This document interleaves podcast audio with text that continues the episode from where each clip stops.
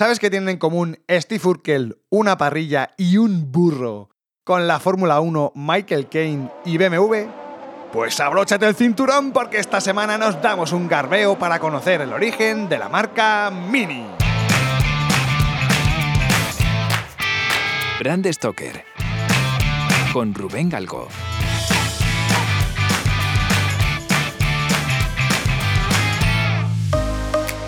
Hace más de 60 años, en agosto de 1959, salió al mercado el que sería uno de los coches más especiales y con más personalidad del siglo XX, el primer Mini.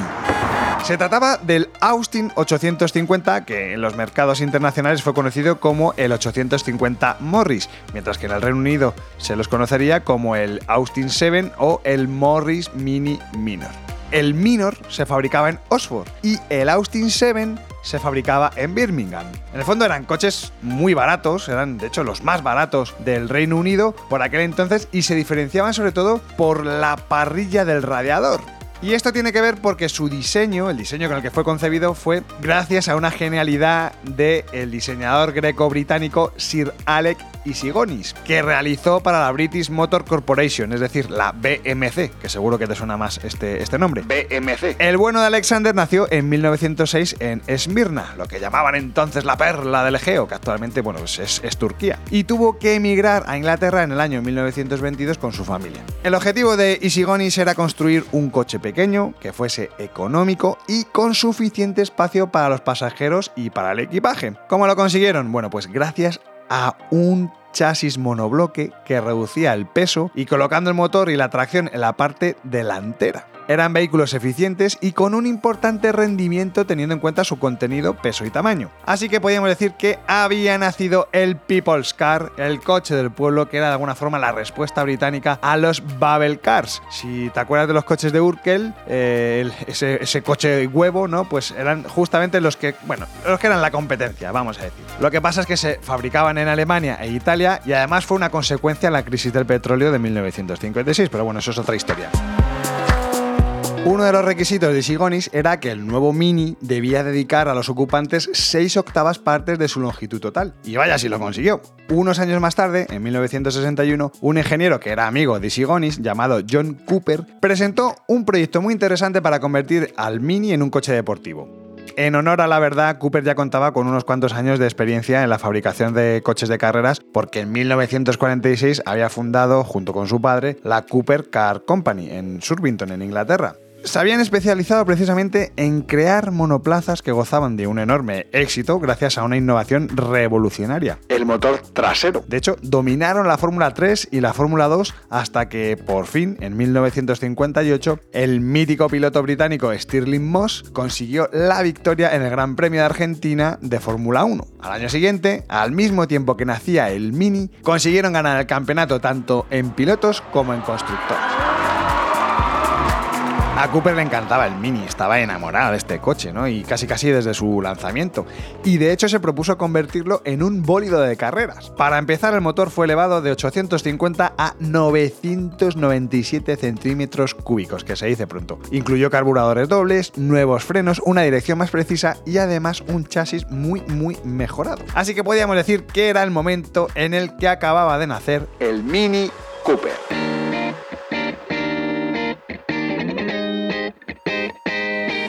Este podcast es una iniciativa de Brand Stoker, el estudio especializado en creación y gestión de marcas de Rubén Galgo. Si lideras una empresa o eres la persona responsable de crear o rediseñar la marca de tu compañía, no dudes en ponerte en contacto con nosotros. Búscanos en nuestra web, brandstoker.com.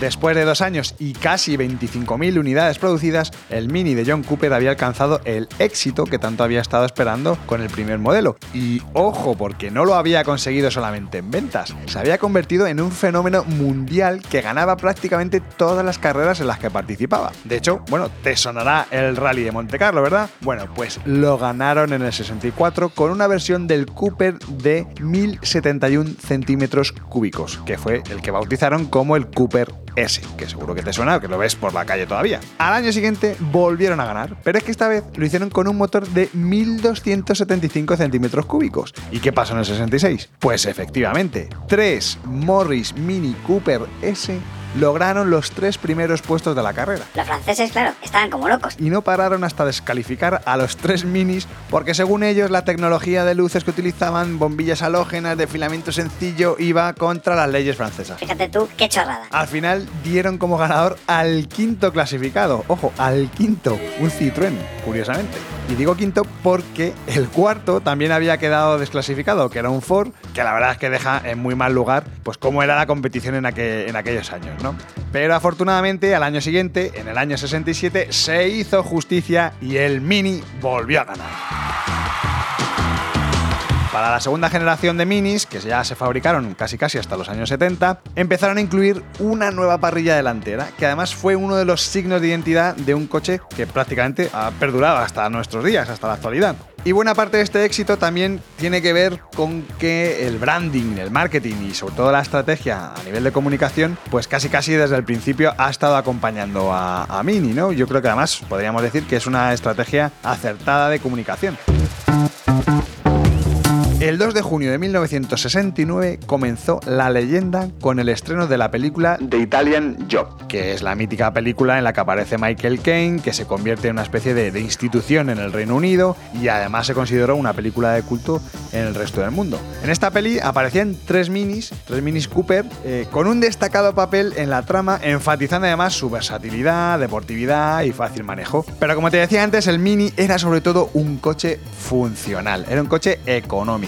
Y esta filosofía les llevó a desarrollar una serie de variantes que reforzaban aún más este posicionamiento. En 1960 lanzaron dos modelos que compartían chasis, La Morris Minivan, que era una furgoneta comercial con una capacidad de carga de unos 250 kilos, que no tenía ventanas laterales, pero que sin embargo tuvo muy buena acogida entre los autónomos británicos. Su hermano, el Austin 7 Countryman o el Morris Mini Traveler eh, se diseñaron sobre la misma plataforma y tenían un claro enfoque viajero con bastante espacio para el equipaje de bueno pues que había en aquellos tiempos. Bueno, pues al año siguiente, en el 61, sacaron la Mini Pickup, que es una variante de la minivan que se fabricó hasta el año 1983, o sea que, que, bueno, tuvo bastante recorrido, más de 20 años en producción. Otro modelo curioso, quizás yo creo que más desconocido, fue el Mini Moke, que empezó a producirse en el 64. Y este fue un vehículo con una tracción a las cuatro ruedas, que la verdad es que en el fondo tenía pretensiones militares, pero es que nunca se llegaron a materializar, por la verdad es que su escasa distancia al suelo hacían un coche que no fuese muy útil, ¿no? Sin embargo, es curioso porque consiguió cierta popularidad en zonas de vacaciones como Barbados o Macao. Y allí no lo utilizaron militares, pero sí que lo utilizó la policía. Y como dato curioso tengo que decirte que el naming de Moe quiere decir burro en inglés. En este preciso instante te invito a que te metas en nuestra página web para que veas un montón de fotos muy chulas de todo esto que te estoy contando. Ya sabes que nuestra página web es brandstoker.com. Llegamos al año 1970 y por fin aparece Mini como marca. Justo en aquel preciso instante se cumplían 10 años del lanzamiento del primer modelo de Mini, cuando además el Austin Mini y el Morris Mini Minor se fusionaron bajo una misma denominación. Al mismo tiempo, la empresa matriz cambió de nombre para convertirse en British Leyland Motor Company. que las siglas son BLMC. Finalmente, la fabricación del Mini Classic eh, cesa de forma oficial en el año 2000, cuando se habían fabricado la friolera de 5.300.000 minis. Que se dice pronto. Al año siguiente, en el 2001, BMW compra la marca y relanzan, digamos, una nueva era de minis, vamos a decirlo así, con todas las reservas, empezando con los modelos míticos del One, el afamado Cooper. En honor a la verdad, el concepto inicial había cambiado. Siendo honestos. BMW en aquel momento y ahora pues podríamos decir que es una marca premium, es una marca top. Y el Mini entonces dejó de ser el People's Car, dejó de ser el coche del pueblo, que era un poco la, la idea original. En el fondo BMW ha ido relanzando nuevas versiones que aunque se llaman igual que las originales, en mi opinión, están contribuyendo a diluir cada vez más una personalidad que hizo al Mini pues uno de los coches más influyentes del siglo XX. Antes de acabar, quiero contarte una anécdota sobre uno de los últimos diseñadores de Mini. Frank Stephenson. Que además eh, fue padre del Fiat 500, el BMW X5, varios modelos de Ferrari, McLaren, Maserati. O sea, el tío era un genio. Pues resulta que Manuel Muñoz, quien ha sido jefe de ingenieros de Pirelli y ha currado mano a mano con Schumacher, con Alonso, con Verstappen, bueno, y que le puedes escuchar además comentando la Fórmula 1 en la cadena Cope, pues hace poco me contaba que la madre de Stephenson era malagueña. Pero es que además me contó una movida muy loca que le sucedió cuando diseñó el BMW X5 de 2001. Bueno, es que yo creo que no te lo voy a contar yo, es que mejor que te lo cuente porque la verdad es que es la leche. ¿Qué pasa, Rubén? No sé si sabes que si ves el escape del nuevo BMW, el tubo de escape es exactamente igual que un tubo de cerveza.